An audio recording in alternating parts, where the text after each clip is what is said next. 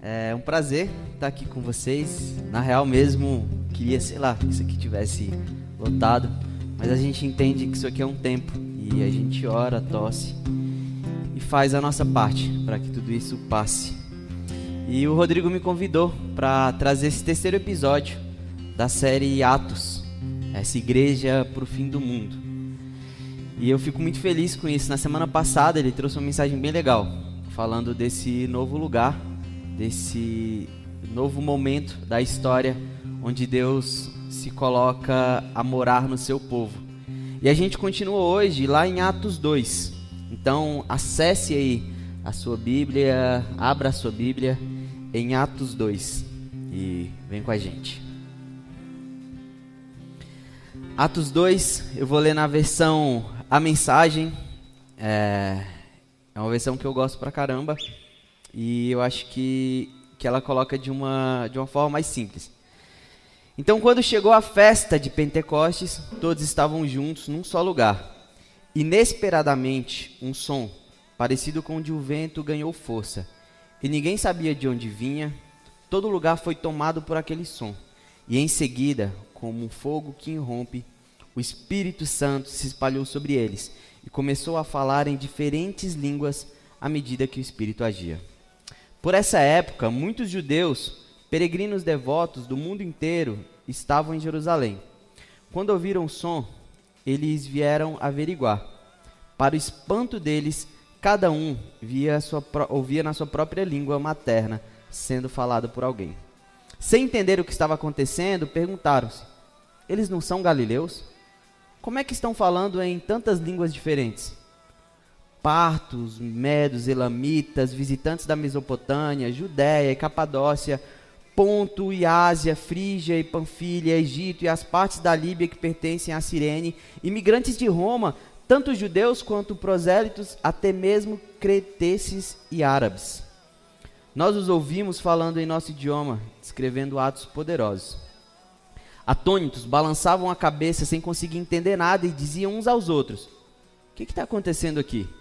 Alguns zombavam. Ah, eles estão bêbados. É vinho barato. Apoiado pelos outros onze apóstolos, Pedro tomou a palavra e fez este ousado pronunciamento: Irmãos judeus, vocês que estão visitando Jerusalém, ouçam com atenção e procurem entender. Ninguém está bêbado aqui, como alguns aí estão pensando.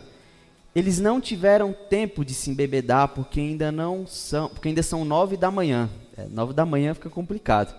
O que está acontecendo é que o profeta Joel anunciou. Nos últimos dias, Deus diz: Vou derramar meu espírito sobre todo tipo de gente. Seus filhos vão profetizar e também suas filhas. Seus jovens terão visão, visões.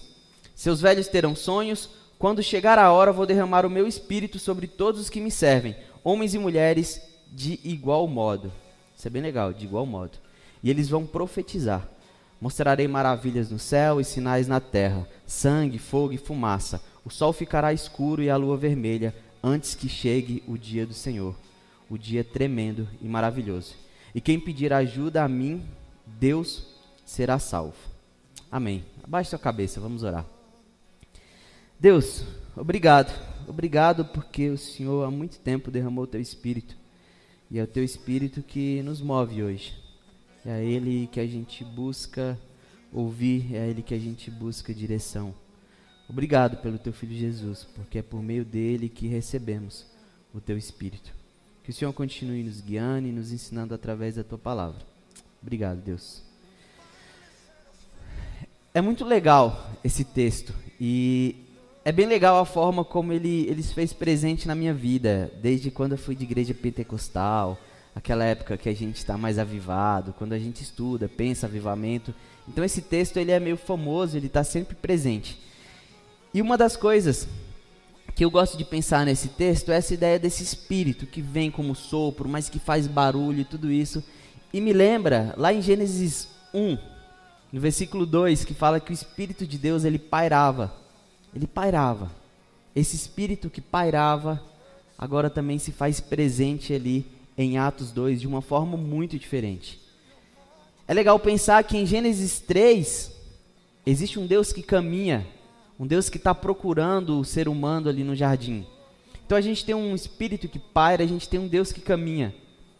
E continuando nessa revelação progressiva de Deus do Antigo Testamento, a gente tem um Deus que o Espírito repousa sobre. A gente tem Davi, quando ele ora e fala: Deus, não tira de mim o teu espírito. A gente tem no próprio Saul que o espírito é retirado. A gente tem nos profetas. A gente tem essa relação de um Deus que o espírito vem, mas o espírito volta. O espírito desce, o espírito sobe. Mas em Atos 2 a gente tem o Espírito de uma forma diferente. E tudo isso é, acontece, tudo isso é possível por causa de Jesus. Jesus é chamado de Emmanuel, esse Deus que está conosco, esse Deus que se fez conosco, se fez um de nós. E a expressão que é usada no original, quando fala que Deus esteve aqui, que Jesus é esse Deus presente, é tabernaculou, é esse Deus que, que de fato se estabeleceu entre nós. E esse mesmo Jesus, esse Deus presente, esse Deus conosco, esse Deus que caminhou com seus discípulos, ele faz algumas promessas, e em uma delas, Mateus 28, versículo 18, ele fala assim: ó, Eu estarei com vocês enquanto procederem assim, dia após dia, até o fim dos tempos. Ali ele está falando com os discípulos, é uma despedida, e ele está falando assim: galera, é o seguinte, vocês vão continuar fazendo o que eu fiz. Vocês vão continuar discipulando a galera, batizando a galera no Espírito, batizando em nome do Pai, do Filho e do Espírito. Vocês vão continuar fazendo o que eu fiz, fazendo discípulos por todo esse mundo. E é o seguinte: eu vou continuar com vocês. Jesus já tinha ressuscitado e ele fala: Eu vou continuar com vocês. Quando Jesus morre, a pergunta dos discípulos é: e agora? Pô, a gente acreditou nessa palavra, a gente abriu mão do que tinha. Beleza, ele falou que ia morrer, a gente não levou tão a sério. A gente ainda tinha essa expectativa de que ele seria esse grande líder, esse grande governador que tiraria o povo de Israel dessa opressão de Roma. Mas e agora? O cara morreu. Aí ele vem, ressuscita e ele volta ali, fica aqueles dias dando as orientações e tal. E antes de ascender, ele continua falando com a galera que ele vai, mas que vai voltar em algum momento, mas ele vai, ele acende. E a pergunta dos discípulos é: e agora? Ele falou para a gente ficar reunido, vamos ficar reunido então. Beleza, Jesus acendeu, mas e agora? O que, que a gente vai fazer? E aí, a gente tem aquelas discussões que aconteceram sobre quem substituiria o Judas. A gente tem o que o Rodrigo já falou nos outros dois episódios. Mas agora a gente tem esse momento da história onde esse espírito que pairava, esse espírito que ia sobre, esse espírito agora faz morada no coração de todos ali. O Deus que parou, ele esteve sobre, ele caminhou, ele se fez homem e agora através do seu espírito ele vem morar. Ele vem morar no seu povo. A igreja, ela é essa nova casa de Deus. É claro que Deus não é limitado pela igreja. É claro que quando eu falo igreja, eu não estou falando da primeira igreja batista, eu não estou falando da igreja presbiteriana, da igreja assembleia, eu estou falando da igreja de Jesus. Essa que a gente não consegue ver e que é formada por gente. Essa igreja, ela é a nova casa que Deus se propõe a morar através do teu espírito. E ele ressignifica essa relação com os seus, fazendo de cada um, fazendo do todo de nós casa, família, corpo, tudo isso por meio da vida de Jesus e pelo seu espírito. Eu gosto muito dessas expressões que o Paulo usa, que os discípulos usam para falar: a gente é família, a gente é corpo, a gente é casa. Tudo isso que de alguma forma faz a gente essa unidade. Essa unidade que, por mais louco que pareça, é a que Deus escolheu para continuar caminhando, para continuar fazendo o que ele fez e faz através da vida de Jesus e hoje através do teu espírito. Então, a primeira ressignificação o primeiro, o primeiro aprendizado que eu tenho é que Deus está ressignificando o seu lugar de morada. Ele sai dessa ideia que, que os judeus tinham de que ele vinha sobre um templo, ficava um templo ali, a casa de oração, a casa de Deus, mas que também ele não, não morava ali, mas ele vinha, que às vezes ele vinha sobre uma pessoa e o Espírito fazia alguma coisa, mas que o Espírito poderia sair, ele ressignifica. E agora ele de fato mora, vive dentro da gente. Então, essa é a primeira lição sobre essa ressignificação, sobre esse espírito que muda a forma de ser e inaugura de fato essa igreja, essa igreja para o fim do mundo. A segunda coisa a segunda ressignificação a partir desse texto é que Deus está ressignificando as relações. O judeu, não todos, mas os judeus tinham esse costume de pensar que Deus era um Deus deles. E agora a gente se encontra num texto onde Deus, o Espírito de Deus vem e tinha judeus convertidos, tinha prosélitos, mas o Espírito de Deus vem e diz assim: Eu sou para todo mundo, eu sou para todos os povos. E a galera que não conseguia entender outra língua agora passa a ouvir nessa língua materna. E o que, que vocês lembram? Porque eu lembro de Babel. Babel é esse lugar onde o ser humano ele se coloca numa posição de buscar poder, de querer ser, de querer alcançar Deus. E a consequência desse buscar ser por si, pelas próprias forças, é um povo se tornando vários povos, essa divisão. É as pessoas não se entendendo mais, as pessoas não conseguindo ouvir na sua língua, as pessoas falando e o outro não entendendo. E aí a gente tem Babel, onde esse acontecimento muda a história do mundo e cada um vai para um canto, se torna um povo, tem uma cultura, fala de uma forma diferente. Mas aqui em Pentecostes a gente tem um espírito que ele vem com uma mensagem de dizer: pessoal, beleza, cada um tem a sua cultura, cada um tem o seu jeito de pensar. Mas Deus ele vem para fazer esse convite para a gente ser um. Então, independente da sua forma de falar, da sua cultura, de onde você veio, é o mesmo Espírito. É o mesmo Espírito que vem para morar em todos e todas. Todos aqueles que se dispõem a caminhar, a viver o Evangelho, todos aqueles que creem no Deus que se fez homem, para habitar entre a gente, e através dele, Deus fazer essa obra de enviar o teu Espírito, todo mundo está convidado a fazer parte dessa família. E esse lance de ser um é algo que eu tenho pensado bastante, porque eu confesso, é uma, é uma dificuldade é, na minha cabeça entender, ou talvez aceitar, e olhar para algumas pessoas e falar, mano, dá para ser um com aquela pessoa, olhar para como essas pessoas são um. E eu acho que essa, essa diversidade, ela é muito bonita, ela é poética, mas ao mesmo tempo ela é difícil. Porque ali estavam reunidas pessoas de diferentes culturas e que agora começam a se entender. E que a partir dessa inauguração da igreja, esse povo vai passar a ser um só, ou se entender como um só. Mas como eu vou entender, ou como eu vou viver, como eu vou me relacionar como um com alguém tão diferente? Isso é diferente para a gente hoje, que está no mesmo país, está numa cultura parecida, quando a gente tem tantas opções ou tantos sei lá, tem um viés diferente, seja político, seja teológico. O quanto as, as nossas diferenças elas nos separam. E eu acho que é saudável a gente ter as diferenças.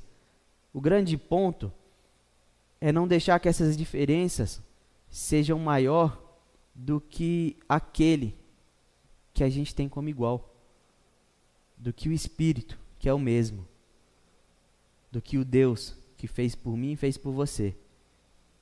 E eu falo disso como sendo uma grande, uma grande luta para mim.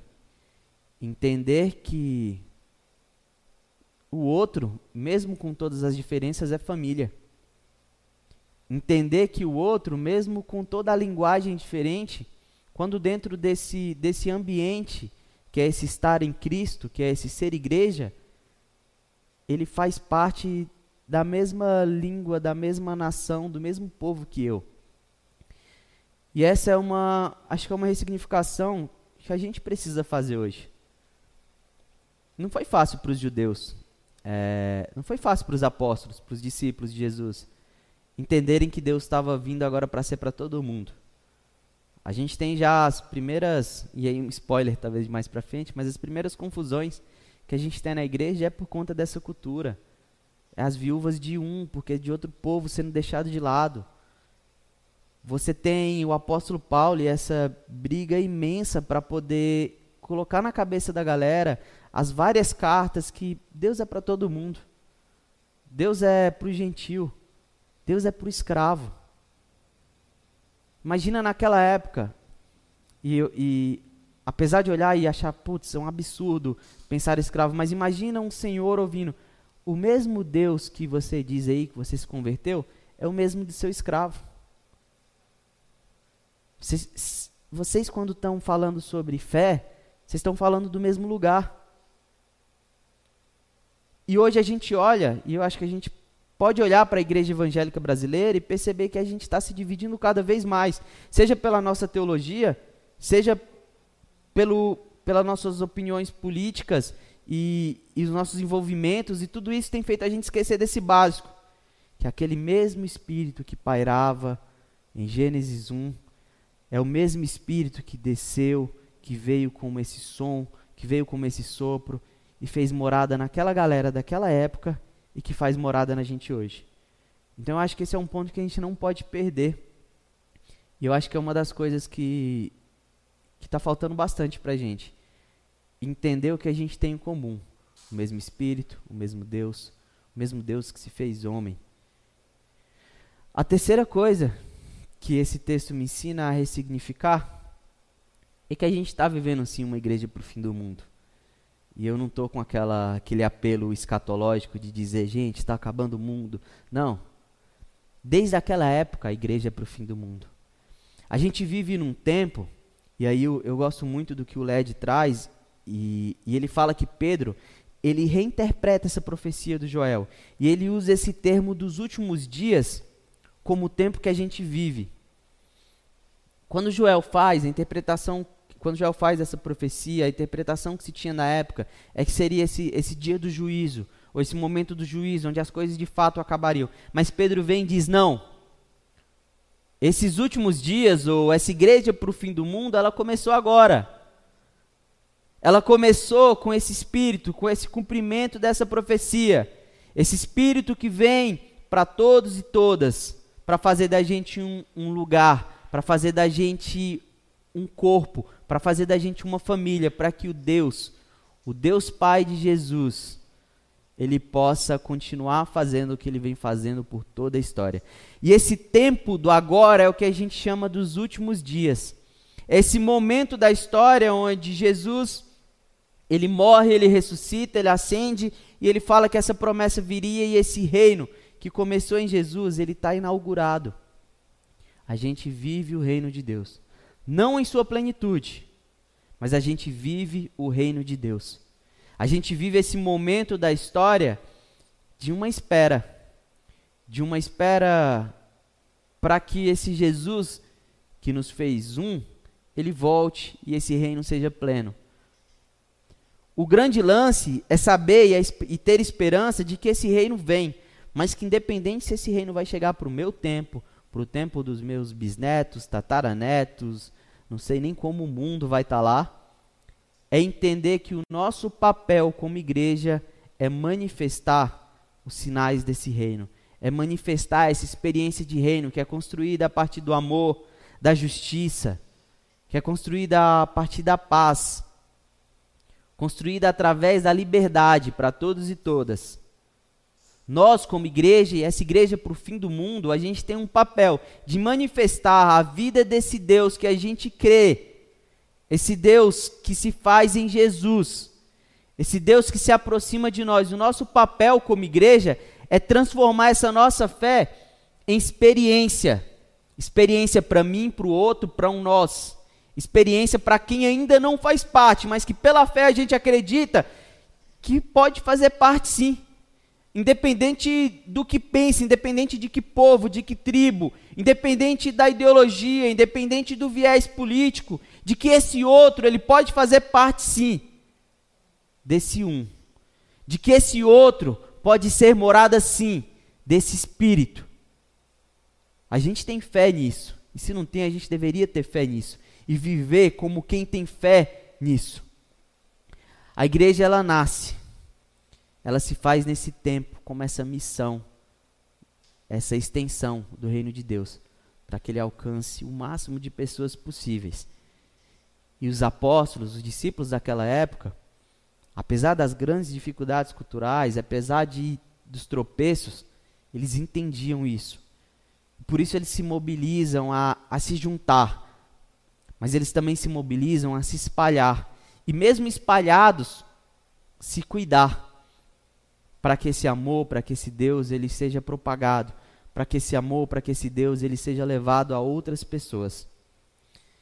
E é aqui em Atos 2 que talvez seja a forma mais radical de como uma promessa feita há tanto tempo ela acontece. Eu contei essa história para as crianças e acho que está no vídeo dos follow, na verdade, os pré-adolescentes.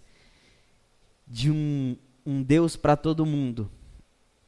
E um Deus que, quando faz uma promessa a Abraão, ele fala assim: Abraão, eu vou abençoar você, mano. Eu vou abençoar a tua família.